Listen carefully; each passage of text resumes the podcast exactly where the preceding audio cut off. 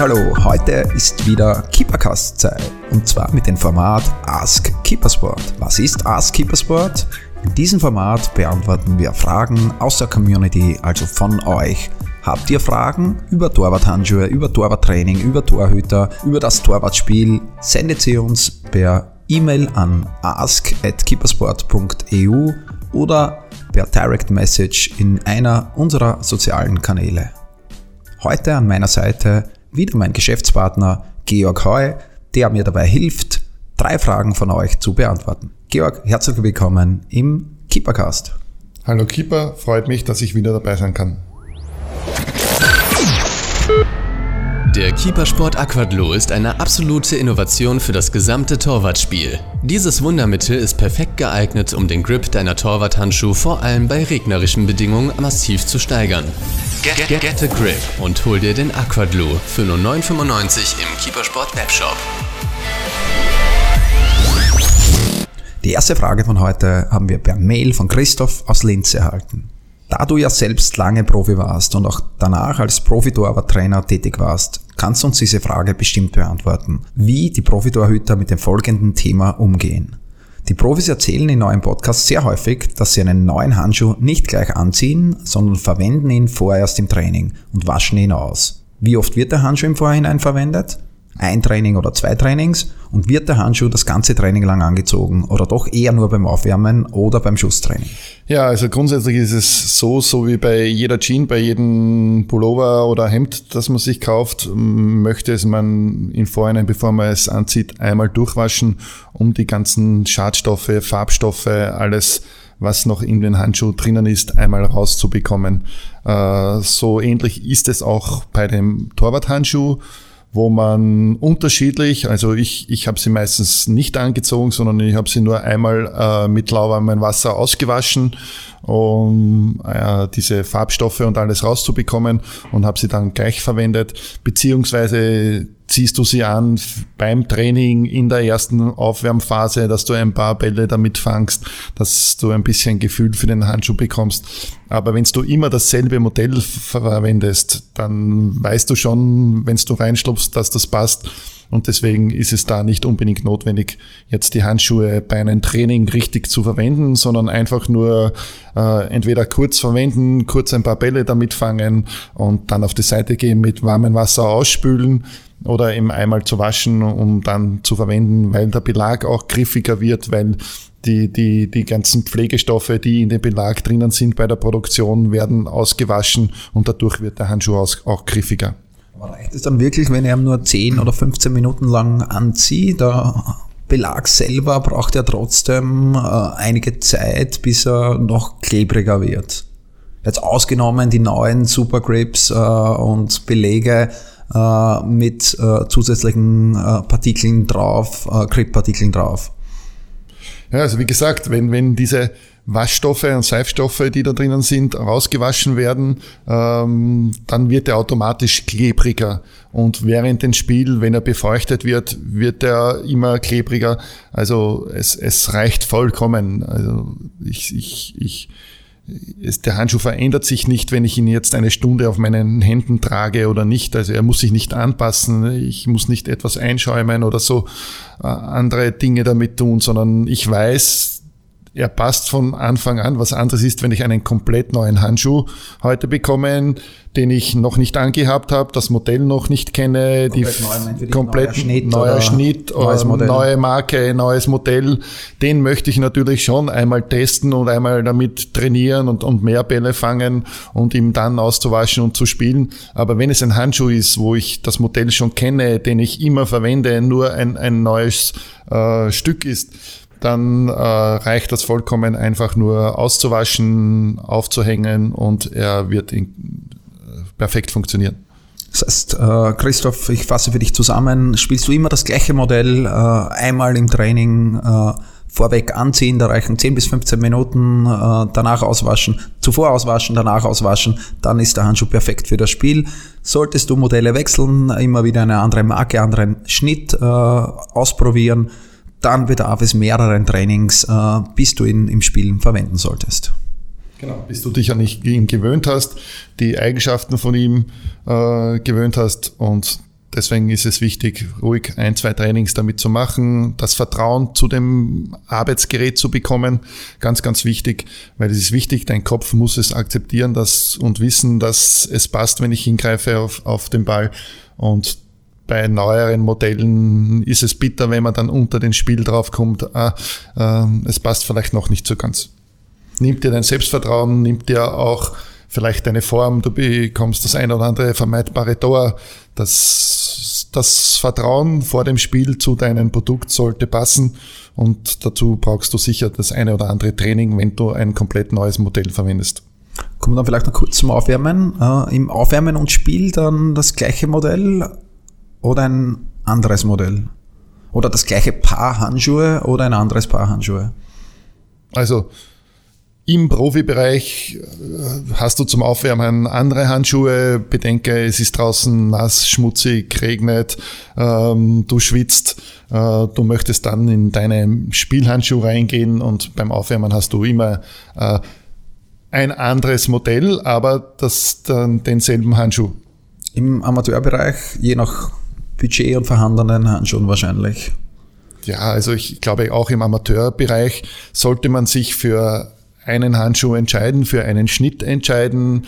Möglicherweise ist der eine oder andere Schnitt und, und, und äh, Haftschaum gleich bei den verschiedenen Marken, dann passt es noch zusammen. Aber grundsätzlich sollte zumindest derselbe Schnitt immer verwendet werden. Nicht einmal diesen Schnitt verwenden, einmal diesen Schnitt, sondern es sollte schon, wenn man sich mit einem Schnitt wohlfühlt, auch fürs Training, zum Aufwärmen, fürs Spiel derselbe Schnitt verwendet werden.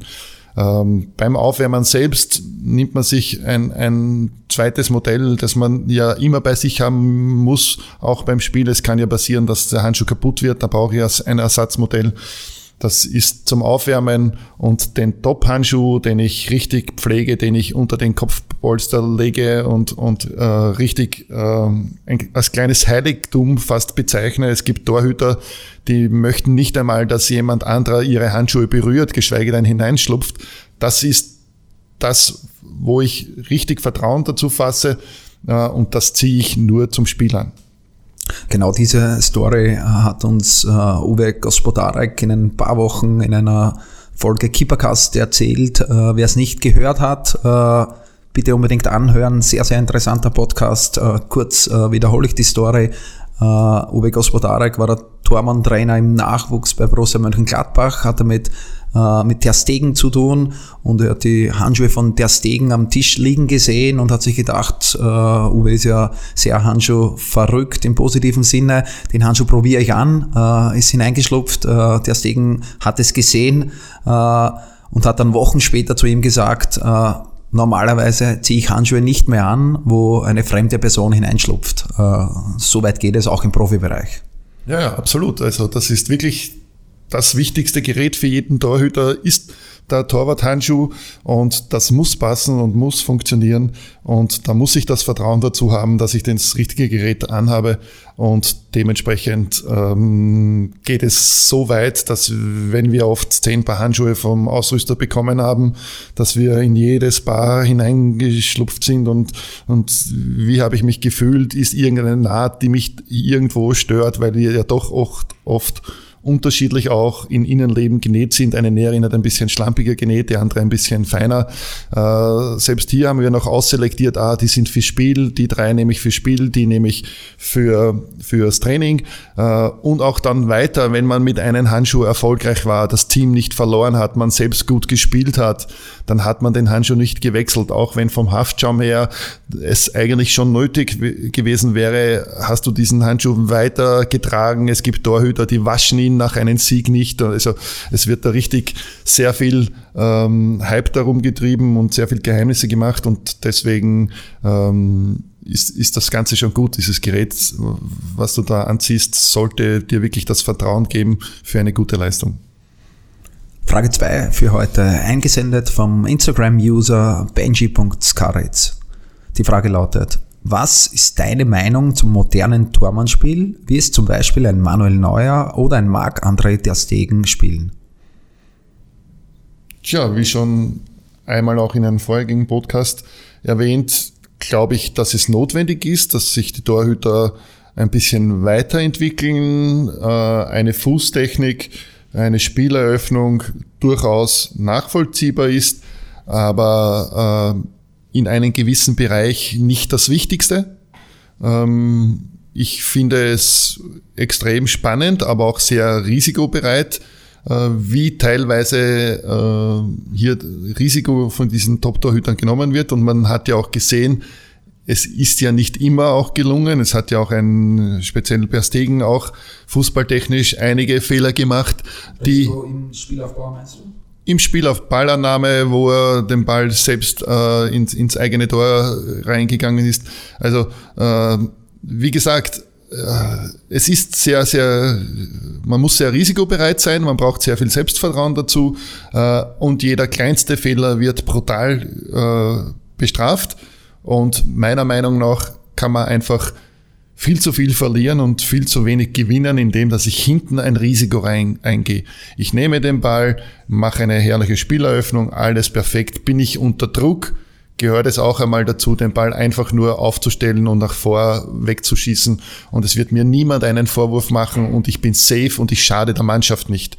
Wenn ich hinten als letzter äh, meine Trippelkünste zeigen möchte und einen Haken anbringen möchte und es funktioniert nicht, siehe Loris und und und, Top-Torhüter passiert das, äh, die in der Kreisklasse für so eine Aktion ausgelacht werden, passiert Top-Torhütern genauso. Das heißt, ähm, es muss jeder für sich selber wissen, ob er bereit ist, dieses Risiko einzugehen. Und äh, dementsprechend für mich ist es einfach immer wieder wichtig, hinten solide Leistungen zu bringen, Selbstvertrauen zu tanken durch gute Spiele, durch gute Aktionen. Und ich weiß durch so Schlampigkeitsaktionen oder so Übermut, wie schnell man sich damit eine Form kaputt machen kann und in Kritik des Trainers steht und in die Mitspieler, die es nicht verstehen und, und äh, vielleicht du noch eine Niederlage dadurch äh, bekommen hast, dass du hinten deine Eitelkeit frönst, weil du einen Haken machen möchtest. Also ich glaube, ein Torhüter muss auch einmal bereit sein und, und Charakter beweisen und einen Ball einfach einmal wegzudreschen, um einfach äh, keinen Schaden für die Mannschaft äh, herbeizuführen. Das Problem ist ja teilweise äh, vereinsintern. Äh, Trainer sehen einen Neuer, einen Terstegen, wie sie fast beidbeinig eine Spieleröffnung machen und fordern dies dann im Amateurbereich auch. Das kann nicht funktionieren und der Torwart wird ja dann nur verunsichert. Wie soll sich der Torhüter dann verhalten, deiner Meinung nach? Soll er wirklich, wie du gerade gesagt hast, äh, den Ball einfach äh, wegschießen oder auf den Tra Trainer hören und probieren, die gezielte Spieleröffnung zu machen, obwohl er weiß, ich kann die gar nicht. Ja, es ist auch wieder dasselbe. Also, wenn ein Trainer mich im Amateurbereich mit einem Neuer vergleichen möchte, äh, dann muss er alle anderen Spieler mit einem Messi vergleichen und dann wären wir nicht in den Amateurbereich. Also es ist eine absurde Idee, mich mit den Top-Torhüter des Jahres, Welttorhüter, mich vergleichen zu wollen. Ich, ich, ich würde so weit gehen und, und sogar zu sagen, es ist mir komplett egal, was der Trainer von mir fordert und, und, und möchte. Wenn ich dazu nicht bereit bin und nicht äh, hundertprozentig das Vertrauen ich mich in mich selbst habe und es nur mache, weil der Trainer es von mir verlangt, ähm, dann wird es mit hundertprozentiger Sicherheit irgendwann schiefgehen, weil ich brauche selbst das Vertrauen dazu. Wenn ich dazu bereit bin und mir das selbst zumute und, und zutraue, dass ich gut bin, ja, dann probiere ich es halt, wenn ich es glaube, aber nicht, weil es ein anderer von mir verlangt und mit so absurde Vergleiche zu mir kommt und sagt, der Welterhüter des Jahres äh, kann das auch, dann musst du das auch können. Also ich glaube, dass so etwas nur sehr, sehr unerfahrene und schlechte Trainer verlangen. Letzte Frage für heute. Es geht um das Thema Welttorhüter des Jahres. Da haben wir sehr, sehr viele Zuschriften bekommen. Wer ist für euch der weltbeste Torhüter? Wie seht ihr das Ranking? Die Frage lautet, als aktueller Titelträger des Welttorhüter des Jahres hat Courtois seinen Konkurrenten Loris auf Platz 2, Buffon auf Platz 3 hinter sich gelassen. Platz 4 bis 6 belegten Navas, Ter Stegen und Jan Oblak. Entspricht diese Reihenfolge auch deiner Meinung? Also ich bin da ein bisschen äh, breiter gefächert. Ich, ich spezialisiere mich hier nicht auf einzelne Personen, auf einzelne Torhüter, weil ich ganz einfach der Meinung bin, was wäre ein, ein Top-Torhüter ohne der richtigen funktionierenden Mannschaft. Man sieht immer wieder, egal ob es in der Bundesliga ist oder auch im internationalen Vergleich, wenn die Mannschaft nicht funktioniert, wenn die Verteidigung nicht funktioniert, dann bist du als Torhüter, bekommst du einfach Tore. Und wenn du viel Torhüter, äh, Tore bekommst, bist du nicht Torhüter des Jahres und bist du nicht Welttorhüter, sondern du brauchst zu dem Ganzen auch eine funktionierende Hintermannschaft und eine funktionierende Mannschaft. Und wenn deine Mannschaft heute gut funktioniert, du eine gute Hintermannschaft hast, dann kannst du auch glänzen und gut ausschauen. Und das ist ein Jahr ein bisschen mehr der eine, das nächste Jahr ein bisschen mehr der andere. Aber grundsätzlich gibt es viele Torhüter, die vielleicht bei einem Verein spielen, der nicht so bekannt ist, der nicht gerade unter den Top 5 der Champions League gehören, aber trotzdem großartige Leistungen bringt, super Saisonen spielt. Und deswegen ähm, möchte ich mich da gar nicht auf einzelne Personen festlegen, sondern ich sehe wirklich sehr viele Torhüter wöchentlich in den einzelnen Ligen mit Top-Leistungen, die Charakter beweisen, die in schwierigen Situationen ihren Mann stehen.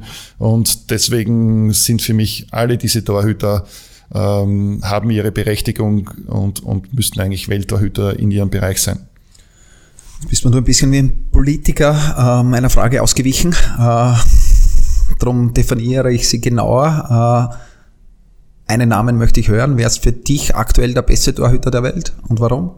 Ich bin nicht wirklich ausgewichen. Ich kann es dir nicht sagen, weil ich keinen wirklich nennen möchte, weil jeder hat seine Fehler gehabt, jeder hat seine Erfolge gehabt. Ein Loris mit Weltmeisterschaft, äh, gute Saison ähm, von Couture, der jetzt äh, zu Real Madrid gewechselt ist, wo wir schon den nächsten Kandidaten haben, der jetzt wegen ihm nicht spielt, aber trotzdem ein großartiger Torhüter ist. Also ähm, ich glaube, dass es hier viele, viele gute Torhüter gibt. Es ist keiner, der jetzt auf den ersten Blick komplett herausragend war, wo man sagt, so, der hat äh, unglaubliche Dinge gehalten und seinen Mannschaften unglaublichen Erfolg damit beschert, sondern sie haben alle auf einen hohen Level wirklich gute Leistungen gebracht und deswegen kann ich und möchte ich auch gar nicht hier den einen oder anderen herausnehmen.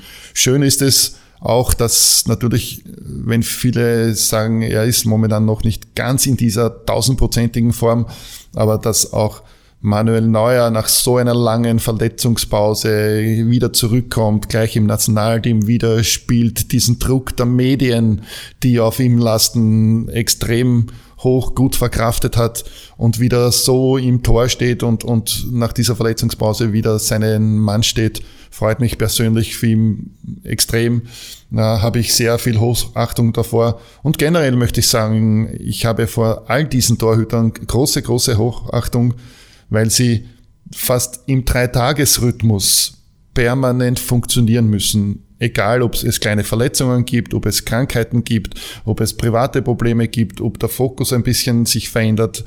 Sie müssen alle drei Tage ihren Topleistung abrufen können. Und das ist für mich etwas Besonderes, dass man wirklich laufend im Fokus stehend Topleistungen bringt und äh, seinen Mann steht Davor ziehe ich den Hut, weil schneller mal eine Saison mit 10, 15, 20 Spielen, äh, die man gut bestreitet, das kann passieren, die Mannschaft funktioniert, die Hintermannschaft ist gut. Aber auf lange Sicht diese Torleute, die sich permanent hier oben behaupten können, das ist für mich Qualität und Klasse. Dankeschön. Damit belassen wir es. Äh, ich schließe die Folge Ask Keepersport für heute. Ich hoffe, sie hat euch gefallen. Äh, Georg, Danke fürs Kommen, danke für deine Zeit äh, und deine Expertise. Ich sage auch Dankeschön und ich hoffe, ich konnte euch mit meinen Tipps eine kleine Unterstützung sein und wünsche euch auf alle Fälle viel Freude in der Meisterschaft und viel Spaß. Keep it all. Von der Keeper Base in Kottingbrunn. Das ist der Keepercast. Gefällt dir, was wir hier machen? Dann teile und bewerte unseren Podcast und folge uns auf Soundcloud und iTunes. Warum machen wir das Ganze, fragst du dich? Weil Leidenschaft im Herzen beginnt. Keepercast, right from the heart of goalkeeping.